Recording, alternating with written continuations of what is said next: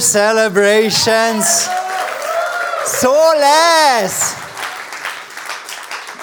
Können wir einen Gefallen machen? Ich erkläre es nachher. Ähm, ich tue schnell einen, einen Post machen, Insta-Post ganz live, und dann tue ich mich umdrehen und so. Und die Leute sollten am Anfang nicht merken, dass das, das schnell ruhig sind. Ist gut?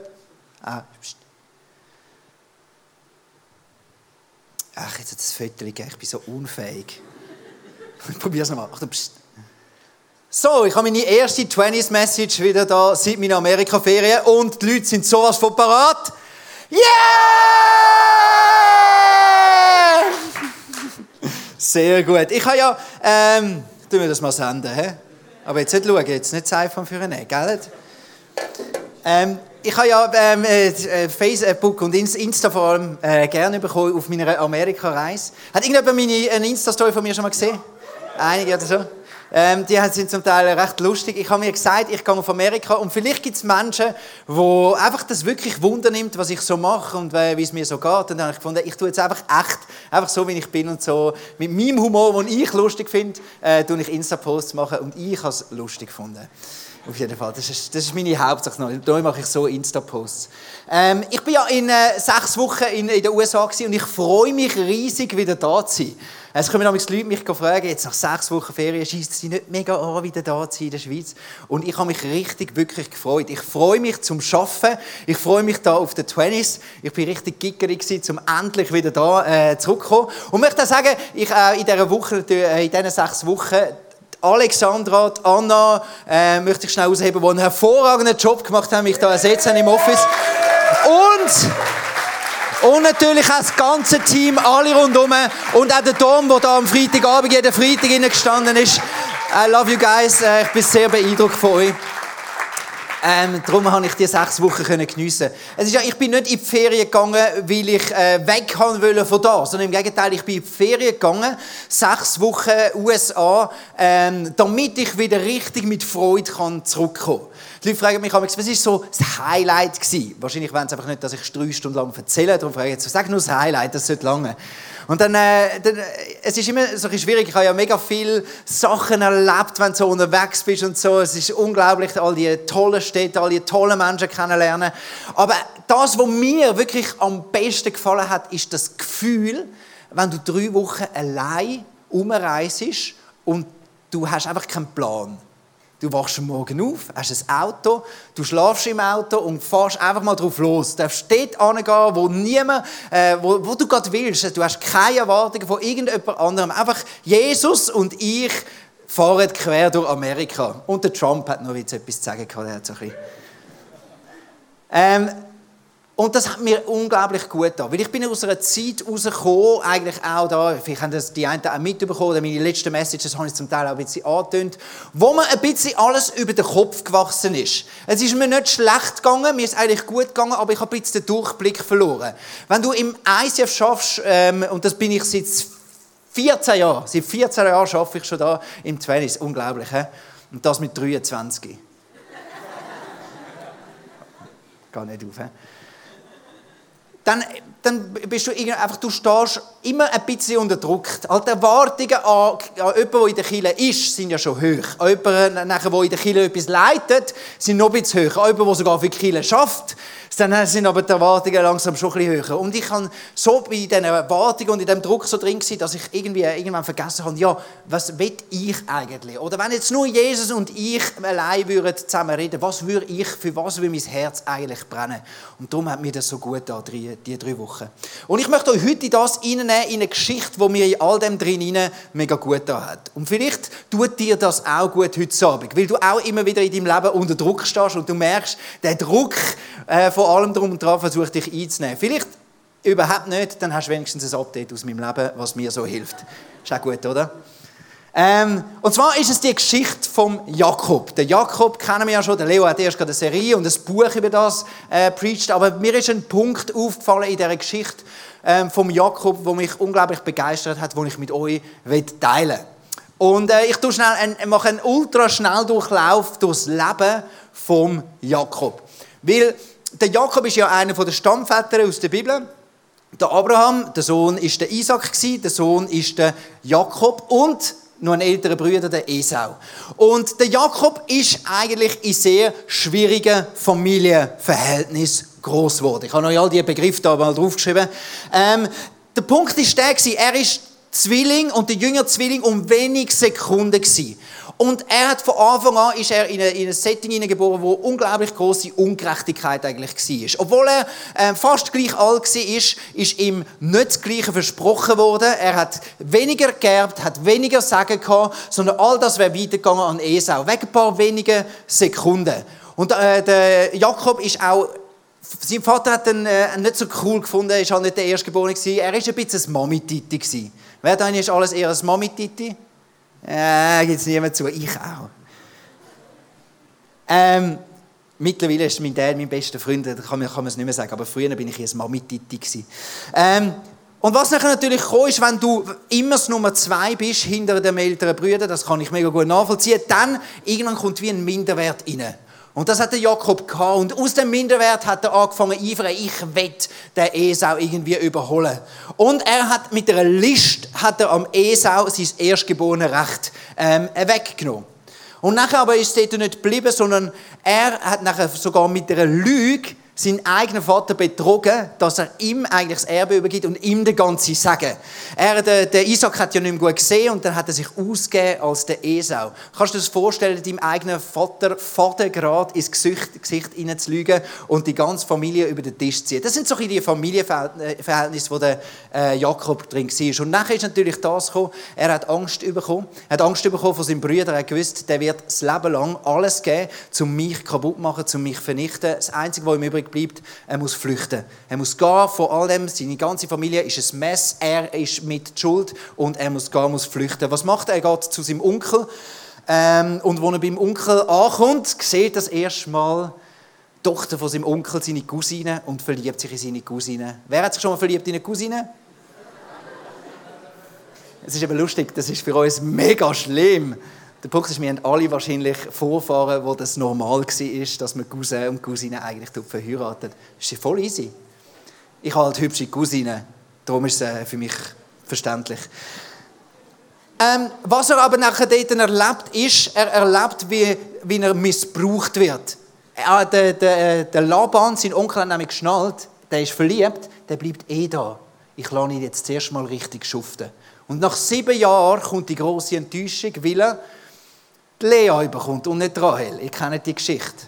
Also eine riesen Enttäuschung. Und was kommt daraus raus, wenn er enttäuscht wird?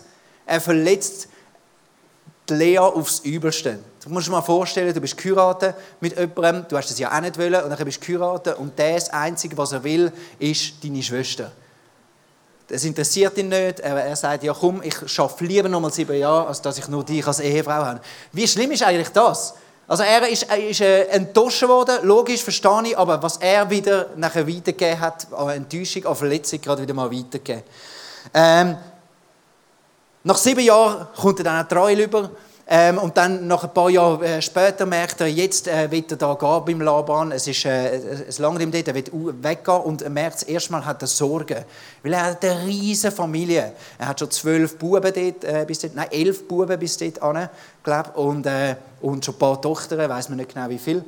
Ähm, und in dieser Zeit ähm, hat das erstmal Sorgen, wie soll ich all die Leute, die ich jetzt habe, über die Runde bringen. Und er geht zum Laban und sagt, hey, ich habe jetzt so lange da geschafft und alles ist mega gewachsen, du hast viel mehr Schäfe und, äh, und Ziegen und alles. Ähm, können wir nicht irgendeinen Deal machen? Und der Laban sagt ihm, ja gut, wir machen das so, schau jetzt alle Schwarzen und alle Gescheckten, ähm, die darfst du haben. Und nachher hat der Laban noch schnell seine Diener gesagt, ey, übrigens, geht und nehmt alle Schwarzen und alle Gescheckten und nehmt weit weg, damit der Jakob sie nicht überkommt. Also er ist schon wieder betrogen worden und der Jakob, was hat er gemacht? Hat gerade wieder zurückbetrogen. Er, er ist ja der auf der Weide und er hat nachher gewusst, er züchtet jetzt immer genau die äh, zu starken Schaf und Ziegen an, wo eben genau schwarz sind und gescheckt sind, damit er wieder natürlich die Starken hat und am Laban seine, äh, seine Tiere fast am Verrecken sind. Dann sind aber dann die anderen Hirten mitbekommen und es ist ein riesen Mess um äh, äh, wieder gelaufen, wie sie haben gesagt, du bist so ein Betrüger, du bist eine Ratte, was machst du da, du betrügst deinen Onkel, der so gut zu dir ist und so. Ähm, und sie haben ihn verspottet und schlussendlich steht sogar, mit dem Laban selber hat er sich sogar versichert gehabt und der Jakob ist am Tiefpunkt praktisch von seinem Leben. Er hat keinen Ort mehr auf dieser Welt, wo er willkommen ist. Hat keine Familie mehr, wo er es irgendwie noch gut hat. Hat es mit allen versichert. Er hat, äh, muss irgendwie noch da seine Leute, seine Familie, seine ganze Gefolgschaft irgendwie über die Runde bringen. Und er ist ziemlich am Arsch. Vielleicht hast du auch schon so Situationen gegeben, wo es nach dies nach das Gefühl hast, es wächst dir immer ein bisschen mehr über den Kopf. Es kommt eins zum anderen, zum irgendwie dann das noch, dann wirst du verletzt, du merkst, aber du machst es auch nicht besser, verletzt dich wieder und es kommt alles irgendwie dazu. Und ich liebe die Geschichten der Bibel. Es ist zwar eine ganz andere Geschichte als ich. Ich habe kein Schaf, ich habe keine Geissen, aber ich kenne das Gefühl. Ich kenne das Gefühl, wenn du da drin stehst und all diese Sachen ähm, prasseln auf dich ab. All diese die Sachen, wo du damit zu kämpfen hast, zum Teil ist es nur in deinem Kopf, zum Teil sind es nur Sorgen, zum Teil ist es echt, weil Leute dich äh, anfinden, zum Teil ist es einfach nur Druck, nur Angst, nur Misstrauen, wo um ist und es macht dich irgendwann fertig. Und jetzt können wir mega viel lernen wie geht der Jakob in dieser Situation um? Und ich finde, etwas unglaublich Krasses passiert. Wir lesen zusammen im Jakob, äh, im, im, Jakob, im 1. Mose 31, dort steigen wir ein miteinander. Der Jakob hat das gemacht. Jakob ließ Rahel und Lea auf die Weide holen. Er hat sich gesagt, hey, look, in all dem Drama, in all dem Chaos, jetzt machen wir mal etwas jetzt nehmen wir uns einfach mal raus. Jetzt lassen wir mal einfach all das, das Geschehen, alles das, was da ist, und jetzt kommen wir mal, jetzt gehen wir alle mal auf die Weide und machen uns dort mal, kommen wir zur Ruhe und fokussieren uns neu. Und dann setzt der Jakob zu einer Rede an, wo mich unglaublich begeistert. Er sagt zu seinen Frauen, ich sehe, an eures Vaters Angesicht, dass er zu mir nicht ist wie zuvor. Da ist kein Gunst mehr. Er hasst mich, er mag mich nicht mehr. Aber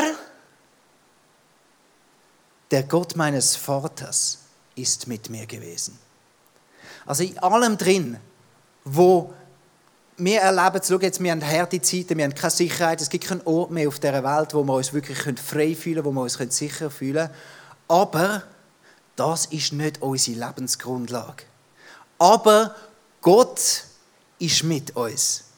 Das ist das, wo wir uns in unserem Leben darauf fokussieren liebe Ladies. Also sagt er zu seinen Ladies. Ich sage es da zu den Ladies und zu den Männern. Schau, der Jakob hat gemerkt, hey, erstens, wir müssen uns mal rausnehmen. Wir müssen uns mal rausnehmen aus all dem Geschehnis und müssen uns jetzt wirklich schauen, jetzt fokussieren wir uns wieder ganz klar auf das, was ist das Entscheidende, was ist unsere Lebensgrundlage. Und es ist nicht der Stress, den wir haben, es ist das, unser Gott ist für uns. Ich bin ja in Amerika und da bin ich immer wieder auch an sehr so Orten gewesen, wo für Kinder besonders gut sind, so im Vergnügungspark auf diesen geilen Bahnen. Oder auch, ich bin auch viel go, so ein bisschen shoppen und dann hast du gemerkt in diesen Spielwarenabteilungen und etwas ist mir aufgefallen. Überall, wo eigentlich Orte sind, wo für Kinder ganz speziell sind, hast du mehr so Kinder, die am Umbrüllen sind und am Ummaulen und am Ummotzen. Kennst du das? Auf, auf der, es gibt nie so viele Orte wie irgendwie in einem, in einem Spielwarenladen. Dort plötzlich drehen die Kinder irgendwie durch. Kennst du so Kinder, so, so Familien, ähm, wo, wo du hingehst und du, oh, du siehst sie und das Kind ist am Klönen und das Kind bestimmt und terrorisiert ihre, seine Eltern. Hast du das auch schon so gesehen? Und das Kind, eigentlich, eigentlich die Eltern sollten ja das Kind immer eine Struktur geben und es erziehen und sagen, jetzt gehen wir dort, jetzt machen wir das. Aber eigentlich ist das Kind das äh, Element, das die ganze Familie prägt und zeigt, was durchgeht. Hast du auch schon so Familien gesehen, wo du denkst, das ist ein bisschen so? Weißt du, was ich meine? Dann äh, hat es geschellt. Und ich habe etwas gemerkt. Ich habe in mir inne so ein Kind. Und du vielleicht auch. Das Kind heißt deine Gefühle.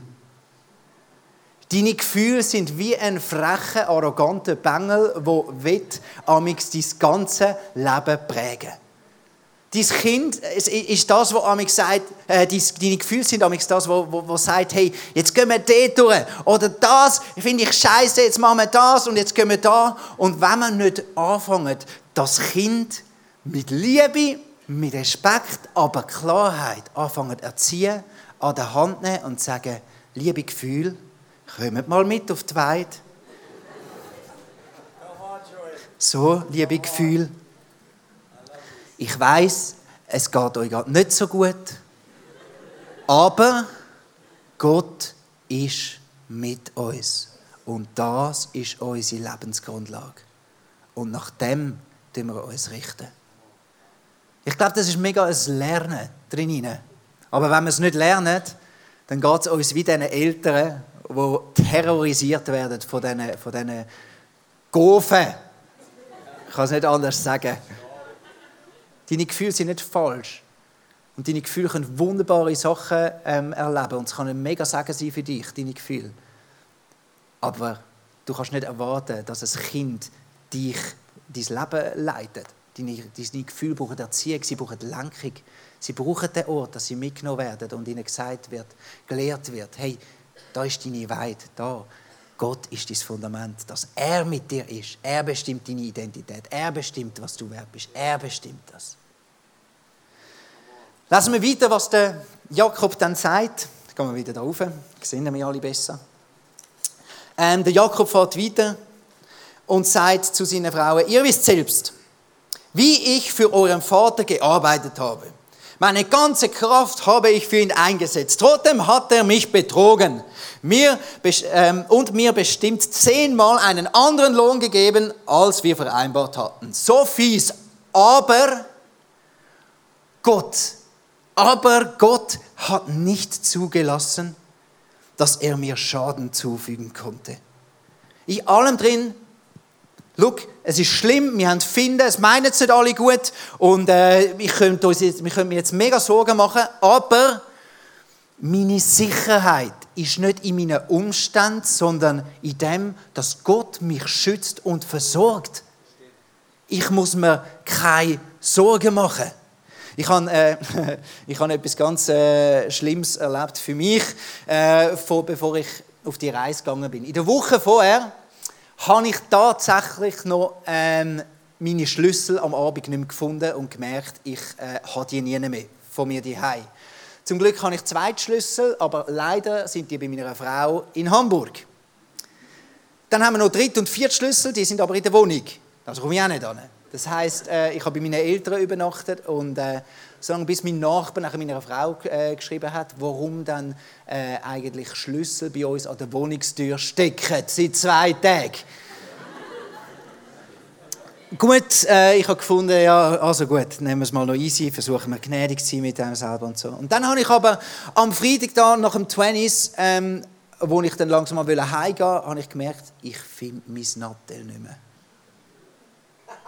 ich finde mein Nattel Und dann, und dann hat es mir wie ausgehängt und ich habe, ich habe, ich habe wirklich in diesem Moment und ich denke, Joel, du hast sechs Wochen Ferien von dir und in der gleichen Woche verlierst du deinen Schlüssel und ist dein Nattel. Du bist der mieseste Mensch, den man sich noch vorstellen kann. Du bist so unfähig, einfach irgendetwas auf die Reihe zu bringen. Und jetzt ohne Scheiß, in diesem Moment habe ich sogar das Bedürfnis, das ist, nicht, ist jetzt äh, ein bisschen hart, aber ich habe wirklich sogar das Bedürfnis, mich selber zu schlagen, mir selber zu schaden und mich selber zu erziehen. Weil ich so enttäuscht bin an mir selber, dass ich nicht fähig bin. Und dann, wo ich so gerade anfange, so eine Hassrede gegen mich, mich selber anfange, mir zusammenstiffeln, klopft Gott bei mir an und sagt, warte mal schon das ist nicht die Art und Weise, wie ich über dich denke. Und du hast nicht das Recht, irgendwelche Anklagen jetzt noch weiter für dich anzubringen. Weil deine Sicherheit ist nicht in deinem Nattel, nicht in deinem Schlüssel. Ich bin deine Sicherheit. Und ich schütze dich und ich versorge dich. Und jetzt tust du deine Gedanken anpassen und liebst dich selber. Es hat sich nachher herausgestellt, dass mein Nattel irgendwie jemand mitgenommen hat nach einer Sitzung, Verwechslung hat es gegeben. Kann ich jetzt nicht sagen, genau. Aber nachher bin ich so froh gewesen. ist nur eine Verwechslung Und ich bin so froh gewesen, dass, ich mir, dass mich Gott ermahnt hat und meinen Blick weggerichtet hat von dem, von meiner Selbstverurteilung, dass er mich geschützt hat. Und ich musste das lernen, hey, ich richte meine, meinen Blick, meine Sicherheit ist mein Gott. Er schützt und er versorgt mich. Das habe ich in, in Texas gemerkt. Ich bin am Abend spät noch mit dem Auto auf Texas hineingefahren und dann äh, hat es äh, über eine Stunde keine Tankstelle gehabt. Und als ich dann endlich so äh, fast an der mexikanischen Grenze unten, ähm, dann ankomme und zu einer Tankstelle, hat die schon zugehört. Und meine Kreditkarte ist nicht gegangen, wie sie internationale Kreditkarte ist. Das heisst, ich hatte keine Ohr zum Schlafen. Ich war in der Wüste. Gewesen. Ähm, der kühlt es nicht ab in der Nacht. Also es ist immer noch irgendwie knapp 40 Grad. Und ähm, ich kann nicht tanken, ich kann auch nicht weit weiterfahren. Und dann sehe ich, dass irgendwie ein paar noch irgendwo an der Tankstelle am, am ähm, am Arbeiten sind. Und, und ich habe gemerkt, hey, diese Message habe ich in meinem Herz gehabt. Gott ist der, der mit mir ist, er schützt mich und er versorgt mich. Ich glaube das. Und dann habe ich einfach gefragt, ob sie wissen, wo es irgendwie noch eine Tankstelle hat, wie ich sollte noch irgendwo dann weiter und habe auch noch keinen Schlafplatz, ob ich irgendwie vielleicht können einfach da in der Wüste einfach das Auto anstellen und schlafen und so. Und dann kommt einer und sagt, weißt du was? ich kenne jemanden, der da im Hotel schafft und ich habe das Gefühl, ich soll dich jetzt einfach segnen. Und du kannst heute Nacht, wir dir ein, äh, ein Motelzimmer geben, gratis, wir zahlen dir das und du darfst noch zu uns kommen und darfst bei uns noch, äh, wir laden dich noch ein auf ein Bier und, äh, und, und hat einfach seine Tür aufgemacht. Und ich habe das, eines der tollsten Erlebnisse in Amerika gehabt aber angefangen hat es mit dem, dass ich dachte, oh, Scheiße, jetzt muss ich mir Sorgen machen. Ich bin in der Wüste, ich weiß nicht wo durch, ich habe keinen Schlafplatz, bald kein Benzin mehr. Und Gott ist der, der mich versorgt. Und ich habe gemerkt, ich muss es immer wieder nehmen. Ich will Sorgen und Angst in meinem Leben keinen Platz machen. Weil meine Sicherheit ist Gott, dass er sagt, er schützt und er versorgt mich. Und das kann er und ich will das als meine Sicherheit nehmen.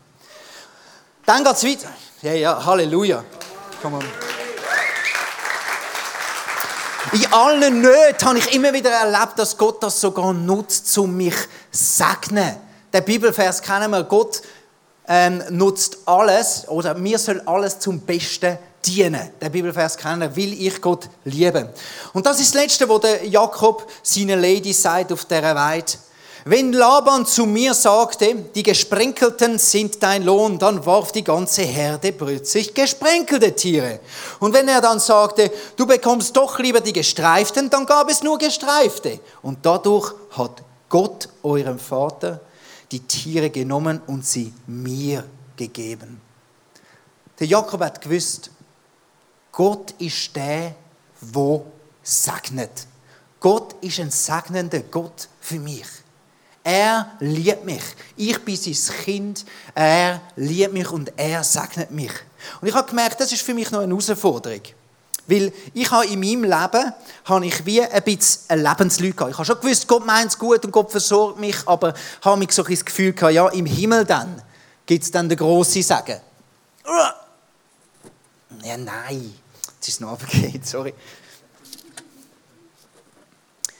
Meine Lüge war irgendwie, alle wollen sowieso einfach nur, dass ich funktioniere. Inklusive Gott. Ihm ist es wichtig, dass ich, äh, dass ich so fest gesegnet bin, dass ich gut funktioniere, dass ich meinen Job mache, dass ich äh, meine religiösen Pflichten erfülle, dass ich äh, ihm gut gefalle. Das ist, er segnet mich genauso fest. Das geht langt, damit ich, äh, damit ich da jetzt gut über die Runde komme. Und ich habe gemerkt, das Denken, das ist genau, ich muss immer wieder auf die Weide gehen, ich muss immer wieder ansitzen, ich muss meinen Ort haben, wo ich merke, ich gehe in die Bibel, ich lese in der Bibel und dann nehme ich das in meinem Herz auf und da steht, ja, ich bin überzeugt, dass weder Tod noch Leben, weder Engel noch unsichtbare Mächte, noch irgendetwas kann mich trennen von der Liebe. Also Jesus liebt mich wirklich. Und ich muss das lernen nehmen. Ich muss das lernen nehmen und die Wahrheit nehmen. Nein, Gott segnet mich, weil er mich liebt. Nicht, weil er eine Absicht hat, sondern Gott liebt es, mich zu segnen. Er will mich segnen. Vielleicht kennst du die Sprüche, die man amix so ein bisschen macht. Ja, du hast ein Problem, etwas, wo du nicht weiterkommst, und dann sagt man dir, ja, gang zu Gott. Und es gibt ja auch die Bibelvers. Ja, wirf deine Lasten Wirf die auf Jesus. Das ist 1. Äh, 1. Petrus 5, Vers 7. Wirf all deine Lasten auf Jesus, weil er sorgt für dich. Oder Jesus selber sagt ja sogar im äh, Matthäus 11, Vers 28, kommt all zu mir, alle, wo, äh, wo unter euch plagen und unter eurer Last fast verdruckt werden. Ich will sie euch abnehmen. Und so Sachen, das tönt doch so, ja, es wäre doch alles so einfach. Kennst du das? Es tönt doch so, ja, ist ja, aber weißt, du musst einfach zu Jesus gehen. Du musst einfach zu Jesus gehen kannst all deine Lasten bei ihm ablegen. Und es tönt so einfach. Und der Punkt ist, es ist auch sehr einfach. Und es ist auch sehr wahr. Bei Jesus meint es total ernst. Und Jesus ist da und für deinen Geist ist das etwas Einfaches. Dein Geist zieht sogar dort an, dass du dort angehst. Aber du kannst nicht erwarten, dass es für deine Seele sehr einfach ist. Weil das, was du machen musst mit deiner Seele, ist, du musst sie an der Hand nehmen und schauen, wo ist die Weide? Wo ist der Ort, wo du kannst hingehen und wo du nachher sagen okay, da ist ein Ort, da ist meine Weide. Da kann ich mich wieder, wieder umfokussieren. Da kann ich meine Lügen vor Gott bringen, damit er sie wieder umtauscht und die Wahrheit wieder Raum übernimmt in meinem Herz. Und ich habe gemerkt, dass das ist eine der grössten Herausforderungen, die wir auch haben als Christen haben die Weide suchen, das ist, das ist nicht einfach. Wenn du Weide mal gefunden hast, dann flutscht es dann amigs. Das kannst du vielleicht auch. Dann plötzlich ist dein Herz voll. Jesus ist da. Und äh, Jesus verändert. Er, er rettet dein Leben so tief in Tränen fließen und du fühlst dich erfüllt und du merkst, wow, Jesus ist treu und er tut dir Wunder. Aber auf die Weide zu kommen, das ist ein Challenge. Und das stimmt. Und ich habe gemerkt, ich muss immer wieder suchen, was ist wieder, wieder, wieder das Neue. Wo ist der Ort, wo ich die Bibel lesen kann? Wo ist meine Weide? Ich habe euch verschiedene Fotos mitgebracht, ähm, was so eine Weide sein kann. Wann tust du die Bibel lesen? Und ich habe gemerkt, ich Bibel lesen ist mega gut, aber im Moment noch mehr, was mir bringt, ich hocke mit, dem, mit der Bibel und mit dem Laptop dort, dann lese ich die Bibel und schreibe nachher gerade in den Laptop rein, was ich gelesen habe, meine Gedanken dazu und so redet Gott in mein Leben rein, in meine Lügen. Du gehst aufschreiben, welche Lügen du gehst, äh, austauschen in Wahrheiten rein. Es gibt auch Leute, die machen das Tagebuch ähm, oder sogar da mit ein bisschen Kunst, so, zeichnen, malen. Einfach, es geht immer darum, was ist deine Weide. Es geht nicht darum, was musst du machen, damit Jesus Freude hat, sondern was musst du machen, dass es funktioniert. Weil Jesus will deine Lasten abnehmen, aber wo, wie findest du deine Weide? Andere brauchen einfach Stille, die müssen mal dort hocken, warten, zur Ruhe kommen. Andere brauchen Worship, Für mich, ich kann auch lernen, wenn ich in der Kille bin, ich kann in die Kille kommen und eine Party haben und gute Gemeinschaft. Oder ich kann auch in die Kille gehen, weil ich Jesus suchen will weil ich fokussiert will sein auf Jesus, weil das eine Weide ist für mich, wo ich meine Lügen bringe in der Kille und austauschen lasse in Wahrheit. Amix musst du spazieren in den Wald. Amix musst du auf einen höheren Berg raufgehen wo du den Weitblick hast und der Weitblick hilft dir auf dem Berg oben Gott zu begegnen. Schlussendlich die Verantwortung, dass du auf die Weide gehst, dass du dich entscheidest, ich suche jetzt einen Ort, wo ich mit meinem Gott kann, mein Gott kann wirken und meine Lasten kann abnehmen das ist, das ist wie eigentlich unsere Verantwortung und unser Job. Es ist wie in dieser Geschichte, vielleicht kennst du die Geschichte von Petrus, wo, wo in seinem Boot innen ist und dann macht der Petrus ähm, die ersten Schritt aufs Wasser, weil Jesus ihn rausruft. Und er merkt, es verhebt. Es verhebt so lange, oder? Wie er seinen Blick auf Jesus hat. Und nachher, sobald er merkt, oh, es gibt einen Sturm in meinem Leben, es gibt einen Sturm in meinem Leben. Und er richtet seinen Blick plötzlich auf den Sturm, auf die Wellen, auf alles, was um ihn herum drin. Und so ist es doch mit unserem Leben. Und die Stürme kommen immer wieder. Und die Stürme machen uns Angst. Und das ist auch nicht das Problem für deine Seele. Aber das Problem ist dann, wenn du nicht mehr an den Ort gehst, wo du merkst, du kannst deinen Fokus wieder neu ganz klar auf Jesus setzen. Ich habe Menschen eingeladen, ähm, und, und sie beten, sie sollen doch ähm, einfach ganz ehrlich aus ihrem Leben erzählen. Was sind so ihre Lügen, wo sie immer wieder kämpfen dagegen, wo sie immer wieder auf die Weide und äh, ihre Lügen von Gott austauschen lassen und die Wahrheit in ihr Leben hineinreden lassen.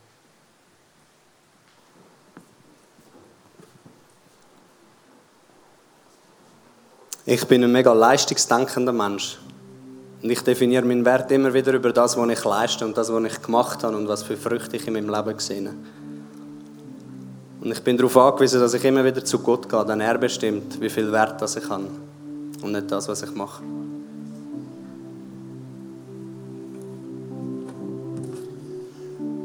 Wenn ich einmal Gott so intensiv um etwas beten habe, und immer wieder und immer wieder, dann ist es eben vielleicht einmal nicht so rausgekommen, wie ich mir das erhofft habe, wie ich das erbittet habe.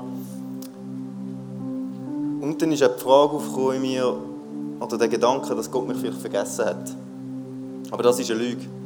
Weil im Psalm 8, Vers 28 steht, dass allen, allen, die Gott von Herzen lieben, alles zum Besten dient. Ich habe geglaubt und fühle mich manchmal immer noch danach, dass meine eigene Zufriedenheit, Zufriedenheit mit mir selber meinen Wert definiert. Das ist mega unkonstant. Mal fühle ich mich mega wertvoll und dann wieder absolut wertlos.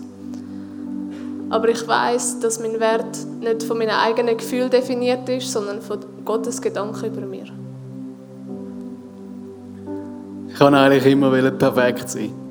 Ja, heute viel noch. und irgendwann hatte ich so ein alles, was zu meinem Perfekten gehört hat. Und das Loch war grösser denn je. Und ich durfte dort hinein merken, dass ich durch seine Gnade total vollkommen bin. Dass es nicht mehr braucht.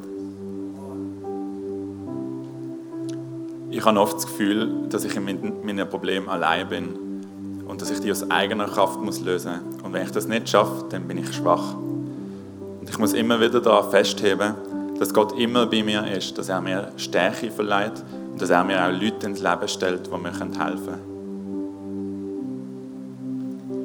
Ich habe immer wieder mal geglaubt, dass ich allen Leuten gefallen muss, dass ich alles recht machen muss, damit ähm, die Leute gut denken von mir.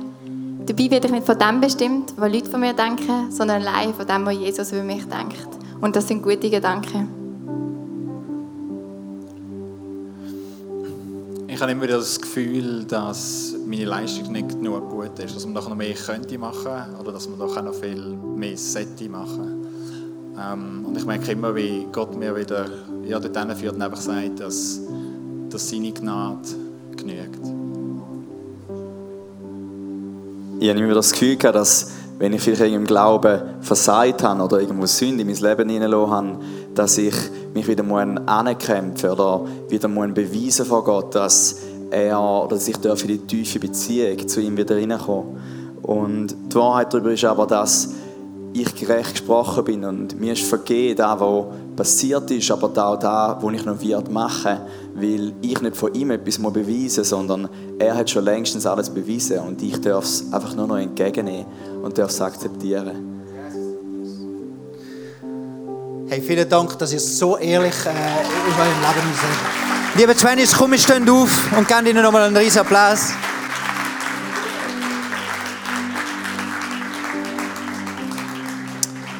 Yes. Komm, wir nehmen das einen Moment Zeit, wo wir von unserem Jesus gehen, auf unsere Weide. Und ich möchte schon einen Moment einfach, einfach still sein. Das Klavier spielt weiter, Bam macht sich parat und wir einfach, vielleicht schließt deine Augen und stehst einfach vor Jesus an und schau schon mal, was er dir sagt.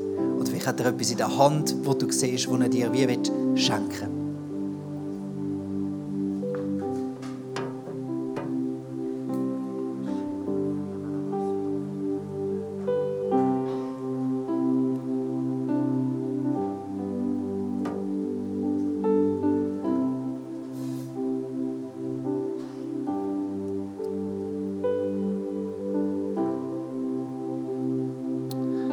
Vater im Himmel, dass du gut mit uns meinst. Danke bist du mit uns. Und das ist unsere Lebensgrundlage. Danke, Jesus, du schützt uns immer. Und du versorgst uns mit dem, was wir brauchen. Das ist unsere Sicherheit. Und du segnest uns. Du liebst uns so fest, dass du dauernd, auch jetzt in dem Moment, umziehst und schaust und krampfst und das Beste gibst, dass, dass alles, alles in unserem Leben, Jesus, uns zum Besten dient. Du eiferst für uns, um uns. Und das ist unsere Mentalität. Und Jesus, jetzt kommen wir vor dir. Und ich bitte dich einfach in dieser Zeit nochmal, dass du jedem von uns begegnest. Ich bitte dich auch, dass du jedem begegnest, der Podcast lost und einfach reinredest deine Wahrheit. Dass du Lügen aufdeckst, Wahrheit reinbringst, Jesus. Dass du deine Gedanken, Jesus, uns, uns, uns mitteilst, dass wir lernen können, Jesus, und Freiheit reinkommen.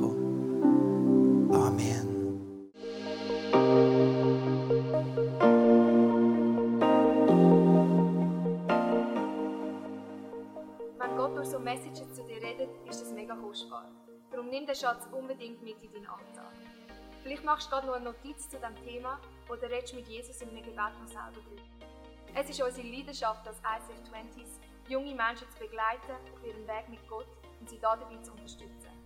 Hey, und wenn du den ICF 20s willst besser kennenlernen dann komm doch vorbei. Wir treffen uns jeden Freitagabend in der Samsung Hall in Stettbach.